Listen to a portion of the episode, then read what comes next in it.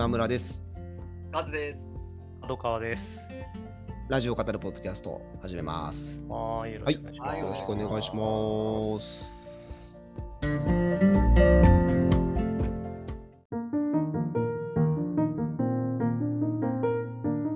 はい。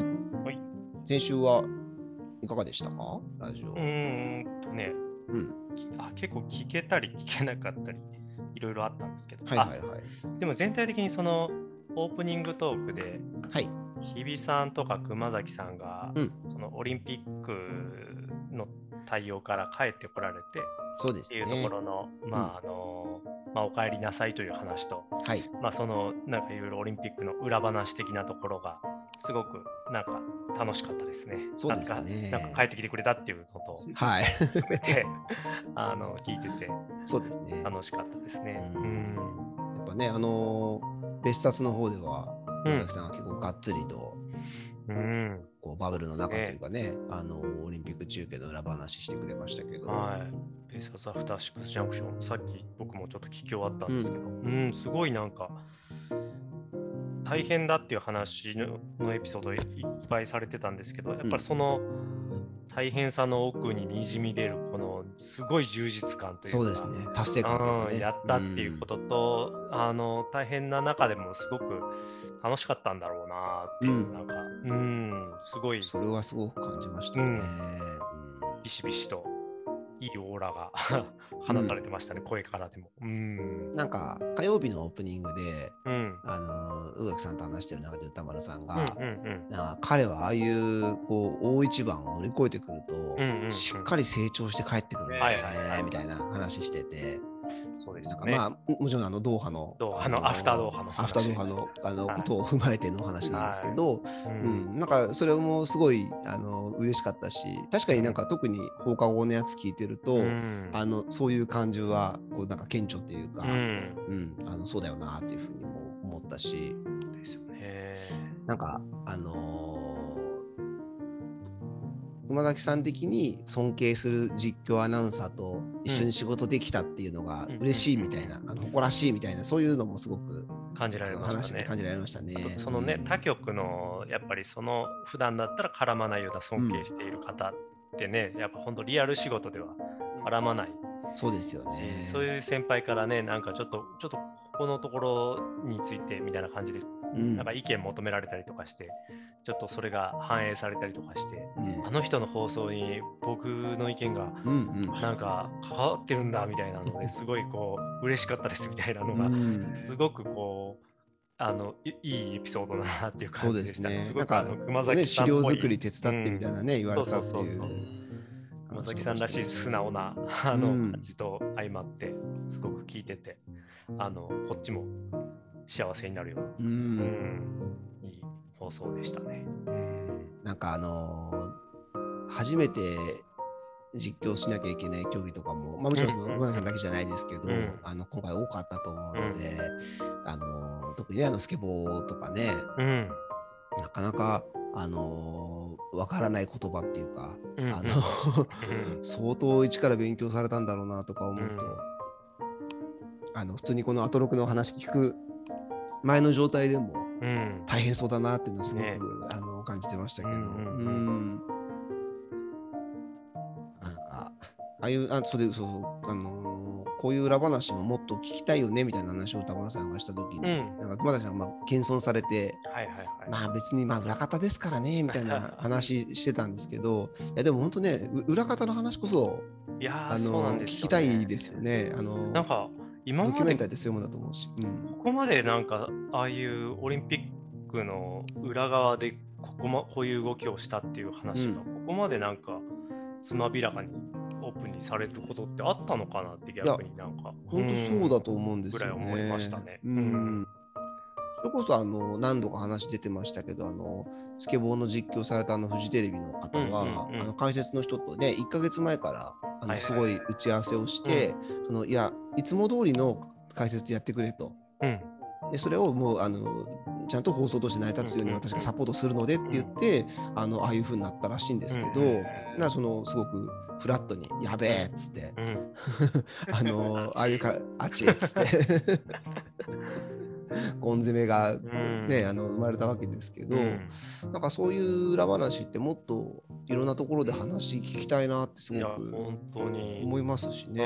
ううん。んなかなかそういうのスポーツ実況のアナウンサーって、ああいうフリートークがある系のラジオとかを別に持つことってそんなないそうですね。じゃないですか。後ほどというのがあるけど、そうそのリアルタイムでっていうのうはん、でやっぱりなんかまあああいう裏話っぽいのってテレビとかでちょっと後々なんかされたりすることもあるけど、まあ相当象徴的なエピソードじゃないとテレビでは扱ったりしないからなんか本当ああいう本当にとたわいもない日常だったりとか、なんかこっちのほジャパンコンソーシアムの方は本当なんかこうドタバタしてて ねあの飲み物とかも置いてないけど TBS フロアの方には炭酸炭酸飲料があるみたいなね なんかね、よ用がないのに行って、なんか打ち合わせしてる風にして、あのそれをもらって帰るっていうのをやってたっていう、熊崎さん言ってましたね。言ってましたね。そのもらう権利あるよって。なんかああいう、ああいう何でもないところにでも、なんか息遣いが一番感じられるというか、そうですね。ああ、みんな頑張ってたんだなとかね、うん。浜松町から電車で通ってたとかね、うん。なんかそういう話とか含めて、うん、なんかいい話聞けたなってすごく思いま面白かったしたね。ですね。うん。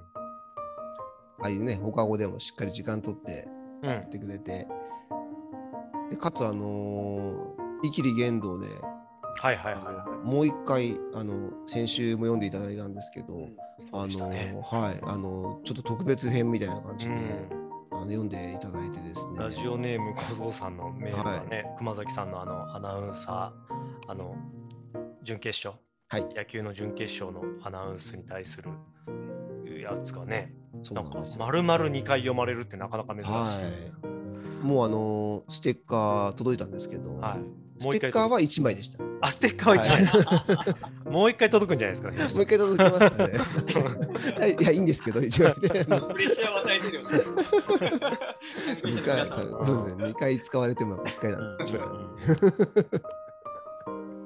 いや、でも嬉しかったですね。あの、ご本人に直接、あの、前前回の時だけだと、うんうんあの伝わってるかわからないところも正直あるので、ああやって改めて、あの直接話していただけるっていうのはすごく、うんあの嬉しかったし、ご本人もね、あのちょっと浮かんだみたいな、実況してる時に山本さんの,、はい。あの言われたことが浮かんだみたいな話はされてて、あやっぱそうだったんだなっていうのも含めて、う。ん嬉しかったですね。うん。またね、ちょっとあの熊崎さん中心にうん。あのメールを送っていきたいなと。そうですね。思った次第ですね。うん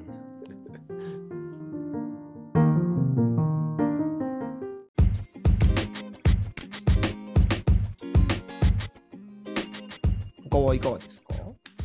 他はね、うんえっとね、木曜日はい。でちょっと6時半からの Spotify プレゼンツの今聞くべき注目のポッドキャスト。ポッドキャスト紹介ですね。うんはい。で、氷川きよしさんのはい。ね、キーのおかえりご飯でしたっけ？うん、キー、キー、キーキー。ねあの、氷川きよしさんは自,、身のことをキーと呼ぶとはいいうことで、キーの帰りご飯。これ、なんか面白そうでしたね。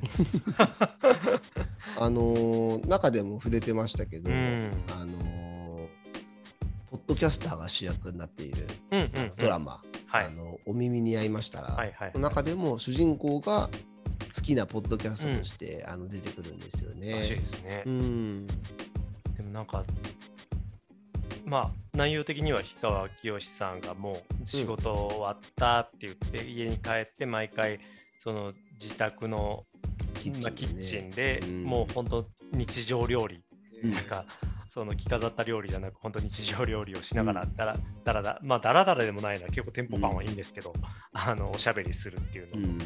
番組なんですけど、すごいあの氷川さんってあんな面白い人なんですね。で、うん。橋系が大絶賛してましたね。大絶賛でしたね。うん今年のポッドキャストアワードはもう、うん。これでみたいなぐらいな感じの。まあ料理的にもなんか聞いてて楽しいし、うんやっぱり氷川さん、どんどん多分聞聞けば聞くほどもう氷川さんにはまってっちゃうんだろうなっていう。うん。あの人が好きにな限界突破していっちゃううーん感じはすごくあの紹介音源だけでもちょっと感じましたね。うん。すごい熱量で、うん。あの橋本さんも言ってましたね。ね。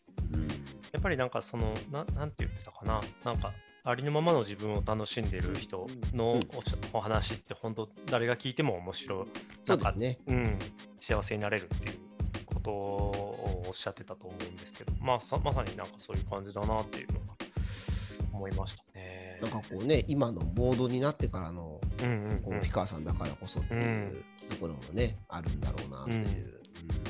ところどころあの NHK のなんかあの料理番組のあの年配女性のなんかモノマネをされる。はいはいはいはい。すごいなんかそう、あれ別の別の人が喋り出したのかなってはい思うぐらい。や本当に本当に本 音源だけだと。すごい。僕はそのかそのモノマネされてる対象の方を想像わかん知らないんですけど、ああいるんだろうなってなんか確かな実在感を想像が感じられるというか、はすごい、うん、なんか本当芸達者だなっていうい、うん。声で商売されてる方だけあってっていうのは思いましたね。これ僕今、あの、見てるんですけど、はい、うんこれ内容としては料理のレシピを紹介するんですか？それとも作りながら、うん、うん、作りながら話すって感じっすね。そうですね。なんだろうな、なんか孤独のグルメみたいな感じですかね。孤うん独のグルメも別になんかグル、料理自体を紹介してるわけではないけど、はい。なんかその料理今うんうんを食べる過程のなんかうん。いろんななるほどなるも。のを紹介あの、うん、そうそうそうそう、そういうのの 氷川きよしバージョンみたいな。あすごい言い得て妙だと思います。うんなんかあの確かに孤独のグルメと、うんなんか、あのなんですかね、あの魅力のこのベクトルはうん似てる感じがします、あちょっとね、うんなんか全然アプローチは違うんだけどうん、。そう。ううんん。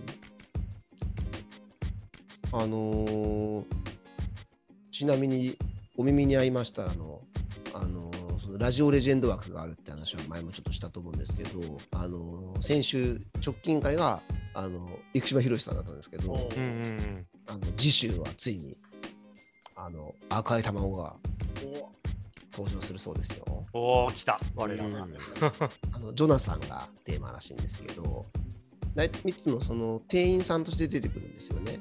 あの妄想の中で、そこで食べてる、こうなんか主人公は妄想をするんですけど、うん。そこにラジオレジェンドがあの店員としてこう料理を運んできて、なんかこう、いいこと言ってくれるっていう感じで、あのクリス・ペプラーさんが富士そばの店員だったりしたんですけど、うん。うん。ついにはジョナサンの店員として赤井さん出てくるんでしょうね。なかなかこれは。いやー、これは。まあ、赤井さんね、たまにちょいちょいドラマは出られるから、はい。うん、まあ、っと楽しみですね。はい。うん、なんですね。レジェンドとして話すわけですからね。そうですよねレジ。レジェンド扱いで出ることはないでしょうからね、今までも。えーただあの主人公のあの伊藤と、ま、マリエさんだったかな、うんうんうんあの彼女があの新型コロナに感染してしまったっていうニュースが昨日だったかな出ていて、うん、ちょっとあの心配うんだなという感じではあるんですけど、ううんまあ、来週あ伊藤まりかさんか、うんあのもちろんね来週とかは出てこないと思うんですけど、うん、うん。うん、あの確かに、1本ぐらい。そうですね。飛ばし飛ばすまだ撮影中でしょうからね、うん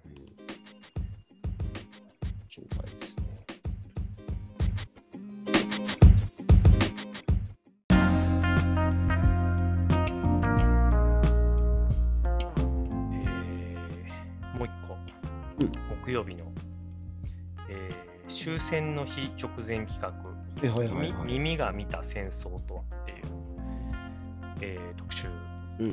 があったんです。僕ちょっとそれ、本当最初の方部分ぐらいまでしか聞けてなくて。そうそうそうそうそう。あのね、結構毎回終戦タイミングとかでは、あの、硬派な番組をされるんでそうですけれども、うん。まあ比較的そういう、まあタイトル的にも硬派な感じの切り口だなっていう感じで、もう最初の冒頭が、あの、いろんなこう爆撃機の音のレコード実際発売されたらしいんですけど、そうでしたよね。うん。ね、なななんか B- B29 うん高度3000メートルみたいな感じ、みたいな、ね。なんかうん。そうそれがひたすらなんか高度1000メートルみたいな感じでうん。バージョン違いで流れてくるみたいな、なんか話からっていう感じで始まって相当豪華な話になっていくのかなと思いきや、まあ、トーンとしては硬派なんですけど結構さなんかね思いのほか後半あのーおもし面白いと言ったらあれなんだけどなんだろうな。音声メディアのそれこそかなんか可能性を逆に感じられるようなあの話がどんどん出てきて、まあその結構タイトル的にはね、すごい戦争ど真ん中の話しそうな感じなんですけど、意外と戦争の話っていうよりも、あのやっぱラジオが、まあ、戦前戦後あたりまではそのマスメディアのど真ん中にあったそうですね。うん。のやっぱやっぱ音声メディアのあり方というか、うん、そういうところの話が結構主でしてで面白かったのはね当時実感放送っていうのがすごく人気だったんです実感放送？実感放送。実感するの放送。実感ですね。でえっ、とねなんだろうな。なんかその要は録音技術とかもほとんどないもんだから、はいはいはい。その例えば早慶戦とかをもう早慶戦とか例えば甲子園。の中継とかをなんかこう全国ネットでするとかっていうのもなかなか難しかったんですってなるほだからまなんかもうほんとスタジオ内に応援団とかを入れたりはあ。ミットの音を出すとか して要はあの起こったことをなんていうかラジラジオドラマといったらあれなんですけどへえ。適当に置き換えてあ、やり直す。再現放送みたいな。そうそうそうそうそうそれがね、それの実際音源も流れるんですけど。なんとも面白くて、だから、なんていうかな、実況と講談ど。ううんうん。まだはわけですねざ狭間だった時代というか、うんなるほどでそれが実際 CD とかにもなっあ、レコードとかにもなったりとかして、すごい人気になってたりとかして。うん、でそれがなんか結構戦後いろいろこうさらにエンタメになってなんか関ヶ原の戦いの実感放送があ あったツイッターでなんかその関ヶ原の実況がみたいなの何回か見て、なんだろうこれって思ってたんですけど、そう。あ、そういうことだったんですそうそうそう。ねそ。れはね音源は流れなかったです。けど超何それ超面白そうじゃんみたいな。確かに確かに。とかねあとオリンピックの 100m 走のあのをちゃんとこう実感放送で放送してたら、なんか1分 100m なのに1分以上かかったみたいな。10秒で終わるのに。そうそうそうでも確かに10秒とかで 終わっちゃったらなんかね確かに確かに。なんか元も子もないみたういなん。ところはあるけれども、ね、漫画とかだってもうなんかすごいこはいはいはいはい。う一球一球にものすごいテンポ感でっていうのそうがですね。あ。ったりするけど、まさにそれのなんか放送バージョン。キャプテン翼とかでね、ね空中戦しながら回想シーンに入って、ですです。あの兄弟たちのうん。思いみたいなのね、思い返したりして、一周伸ばすことありますけど、うん、あの手法ですね。そうなまさにまさに。そういう感じのなんかそういう話とかそういう音源とかが聞けてはあななんかなるほどなという。うん。耳のコンテンツがやっぱりメインマスメディアだった頃ってこういうことだったんだっていう。面白いね。なんかそだからこその豊かさを逆になんか感じるというか、うんうんうん。すごい想像力で保管する部分がね工夫がね。うん、ん。面白いなーって思って聞いてましたね。まあ、で、それが、まあ、あの戦時中とかは、それこそ、旅順攻略作戦の実感放送とかで、なんか、要は、まあ、大本営発表的なところを、なんか、こう、トレースしたりとか、まあ、ある一種利用されていくというか、戦意高揚のためにとかっていうのがあった後に、まあ、最終的に関ヶ の戦後は関ヶ原の云々とかエンタメ的な方向で、うんあの平和利用って呼ばれてたんですけれども、へー。こういうあの手法の平和利用が進んでみたいな話をされていて、うん、でも今やっても絶対面白いよなってうん、確原かに。いいです。ねうんうん、聞いてみたい。は そうそう、クマスとかに いはいはい。やってほしい。おっと、ここで小林川がそうそうそうそうそう。大谷裏を突かれたみたいな。うん、すごい聞いてみたいなっていうね。まあなんか、それこそ歴史教育コンテンツとかにもありそうな気がする感じの。そうですね。まあ確かにその、うん本当にね、昔というか中世以前とかは、うん。まあ、戦争が一番のエンターテインメントだったっていうのは、まあうんうんうんうん。時代として実際あったわけで、それをね、講談とかにしていろいろそうですね。やっていったわけうで。ん、なかなかその近代の話をね、それでやるっていうのはちょっと難しいところあるかもしれないですけど、あのそういうね、関ヶ原とか戦国時代の話とかであればね、うん。あの十分エンターテインメントになる話だと思いますし、なんかって大化の改新とかね。相当遡ってね。おっと、なんか不穏な空気が流れてるぞ。そうそうそうそう親みたいな目くばせがみたいな。どうした鎌足り？ね聞いてみたいです、ね、いやなんか結構目から鱗な。うんああの一周回って今ね、うん。音声コンテンツがはやなんか流星になってきてる時代に改めてそのあのスタート時期のそういう話を聞くとなんかすごくんなんかもう一回これ来そうな気がするっていう感じがするところで、うん、とっても楽しい放送でした。うん。なんか、うん、ゴリゴリ後半に入りながら、なんか、いっていう部分もあって、うんうんえー、あそんな展開になる話だったんですね。うんうんうんちょっと途中までしかなかったんで、あの聞いてみようと思うんうんうんいます。ぜひぜひぜ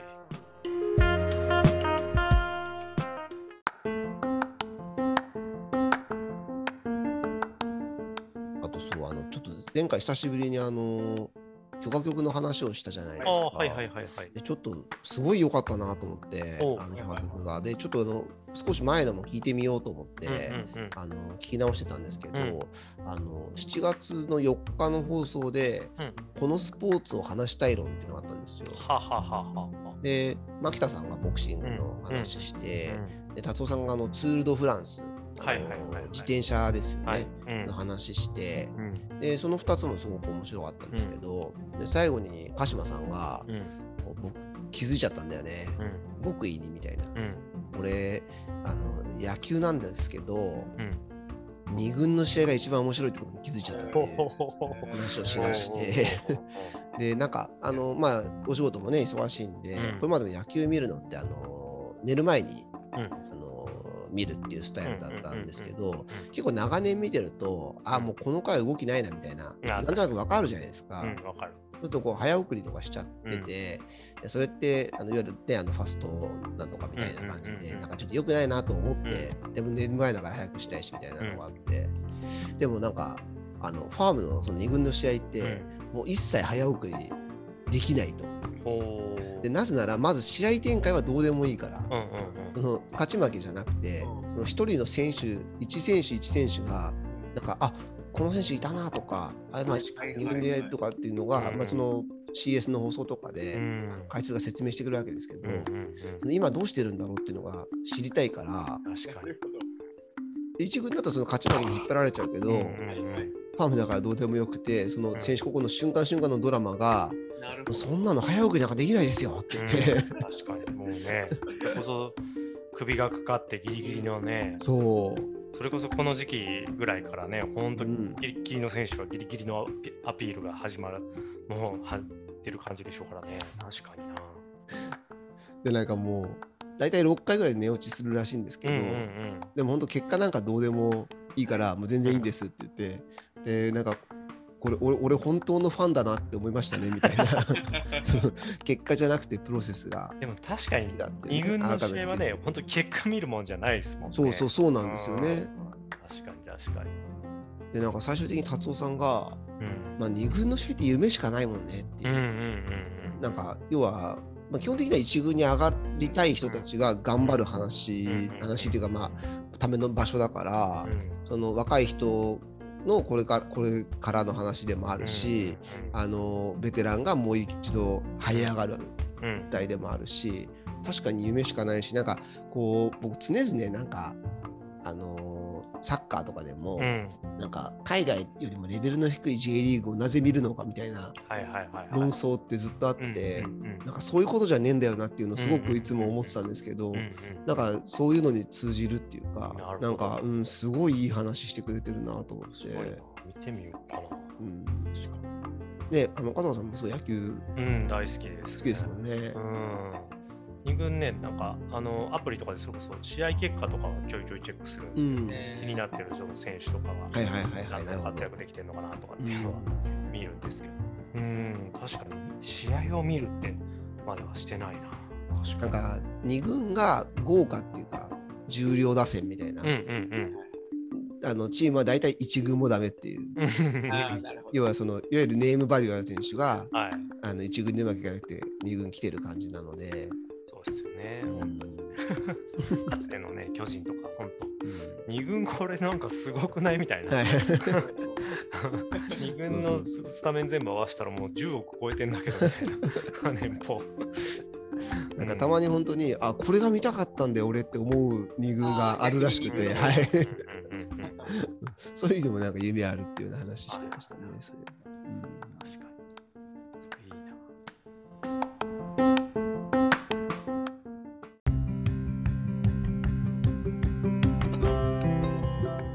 じゃああと日展いきますか。日展ですね。日展は、えー、と今回は、ね、山と私といううんうんテーマでしたね。で、あとちょっと前回ね、あの日展の話できなかったんですけど、うんあのその一個前の時のは、あの結構、安住さんもオリンピック中継裏話みたいな話をして、あのトイレがね、あのフジテレビとテレ東と共同でうん。個室が1個で、私の主な仕事はトイレの順番待ちですみたいな 話してましたね。このことはねそうそうそう。このことはオリンピック賛成派の方にも反対派の方にも聞いていただきたいっつってね言ってましたね。言ってましたね。なかなかね、大変だったなとは思うんですけど。本当ね、過酷で、なんか、あのディレクターさんでしたっけ？プロデューサーさんかな？ね。はい。ね、プロデューサーさんが、腰をね、ね、腰を一緒に階段登ってたら途中からなんかついてこなくなっちゃって、あれ？うん。って思ってみたらこうもうフリーズしちゃってて、うん。腰をもうそこで動けなくなってって。でなんかいろんな荷物持たれててねなんか何持ってんのこんな重いもん持ってるからだよって見たらこういろいろこう安住さんのねためのなんかいろんなドリンクだとか好きうん。安住さんが好きなドリンクだとかなんかいろんな機嫌が悪くなった時に出したらおあはいの機嫌を取り戻すお菓子だとかいろいろ入っててみたいななんか。ねえ本当ななんかもう泣けてくるよねみたいな、うん、でなんかもいうね。放送が近かったからごめんって言ってそれを見捨てて去る、うん。うん去ったんだよみたいな。なんかねそういうなんかでも本当大変な中で頑張ってたんだなみんなっていうのはね、あの思いますよね。もちろん仕事ではあるんですけど。いやー、本当に本当に。うん。ね、いろいろオリン OBS っていうのがあのオリンピックのね、放送仕切ってて、うん。あのオリンピックブロードキャストはいシステムですかね。うん。うん。なんかね、あのどうですか、この下請け感って言ってましたね。なかなかね、大変なんだろうなという。ね。でしたけど、あの先週の放送でも、あの冒頭のところで、あのオリンピックのテレビ放送のあの字幕入力をしてる人からのメールが冒頭で紹介されて、他局の、ね、方っていうので、でその時にもあの初めて聞く、ね、言葉が多いだろうから、あの字幕の人大変だったでしょうねみたいな。ゲシルとかゴン攻めとか、初耳中の初耳だもんねみたいな。ましたねね。、グーフィースタイルからの540 え？ってなるもんねみたいな。なんて言った今みたいな。カタカナでいいのかなみたいな。あとそのね、台本をあらかじめそういう人たちに渡してうん字幕打ちやすくあの、うんしてるけど、やっぱその台本外して読むあの、うんアナウンサーは切られますよね。うん私のことですけどってすごい。すぐ自分がしたがるみたいな。台本外したがり野郎だなって。なんかねね、、あのいけないフロアが何あそうそうそうそうフロアかあるんですよみたいなね。乗れない廊下がたくさんある。あとエレベーター乗れないみたいなああ、言ってましたね。恨みを買ってるからってね。言ってましたね。うんすごい面白かったですね。あとあの山と私のメールの中で、あの鹿児島の方からのメールが来てて、なんかあの新潟からご主人の両親が遊びに来てて、うん。なんか指宿にうん。泊まりに行って、温泉旅館に。うん。で、なんかあの朝風呂行こうと思ってエレベーター入ったら、はいはいはい。あのすごい重装備のうん。山登りしそうなおじさんが乗ってきたから、うんあ今から山登りですか？って聞いたら、ああの買い物だけです。ってうん。言われたから、あすごい服装で買い物に行く人がいるなと思って 終わってから家族に話したら指宿の有名な山買い物だけ知らない？って言われたっていう。買い物だけですって言ったのが 買い物に行くだけですと聞き間違えたっていうね確かにすごくいいメーあれはね、ありそう、ありそうだなって、そううんすごいつきましたね。もう買い物だけでちょっと正直知らなかったので、全くいあの違和感なく、うんあの聞き流してしまってました、ね。買い物だけですって言われたら、あ買い物ですか？って確かにね、なっちゃいそう。なっちゃいそうですよね。ういや、すごい。さすがだなというね、うん優秀なメールでございましたですね。見事なメールがいや、本当に1点のレベルの高さをまた、まざまざと、はいうん、感じさせられましたですね。